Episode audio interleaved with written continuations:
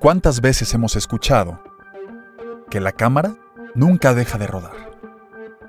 Que siempre está mirando. Eso no es totalmente cierto. El que siempre está encendido es el micrófono.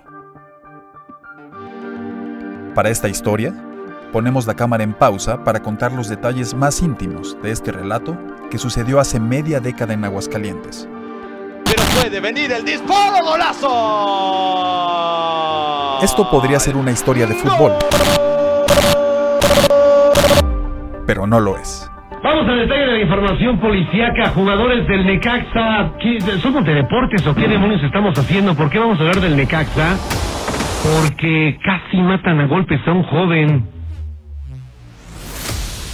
¿Usted cree que estos agresores iban con la intención de matar a su hijo? Inicial le contesto. Claro que sí. quiero apoyo de toda la de toda la sociedad aguascalentense para para mi primo para que se haga justicia ante su situación. Lo único que hice fue encarme con la Santísima Virgen de Guadalupe y suplicarle que no se lo fuera a llevar hasta que él no estuviera en paz. Y pues cuando la tía me contacta, le digo, ¿sabe qué? Lo que pasa es que no puedo ser eh, testigo porque mi versión no se parece mucho a la de su sobrina. La tía desiste y me dice, no, entonces no te necesitamos.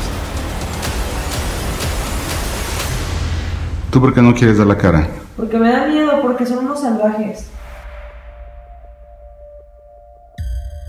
La primera temporada de SC Reportajes Podcast cuenta una historia fuera de la pantalla. Los micrófonos están encendidos. Queda cerrar los ojos y escuchar.